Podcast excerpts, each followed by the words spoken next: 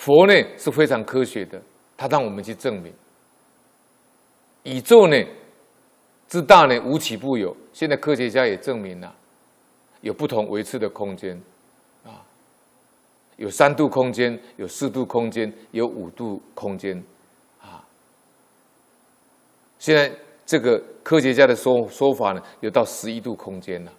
那不同维次的空间呢，我们见不到，以我们不同维次的空间，我们见不到，就像天法界。就是跟我们不同维次的空间，那么地狱法界也是跟我们不同维次的空间，我们也见不到啊，我们也见不到，也无法接触啊，除非你，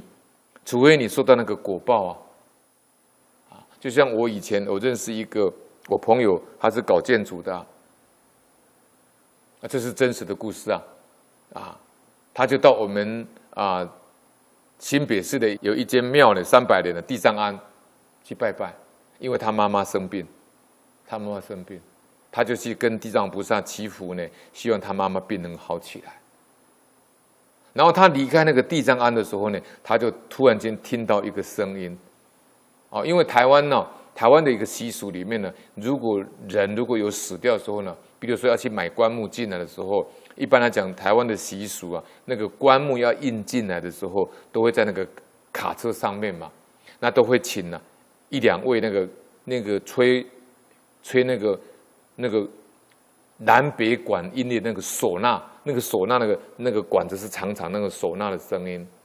啊，在我们台湾的习俗听起来就那个声音叫哦哦那种声音唢呐。我那个搞建筑朋友呢，他是到地藏庵去向。地藏菩萨求他母亲的寿，希望他母亲的病能好起来。结果没有想到，他离开地藏庵没多久，他就听到一个声音了，就那种唢呐的声音。他突然间听到，结果他就打电话回去问他家人说：“妈妈现在情况怎么样？”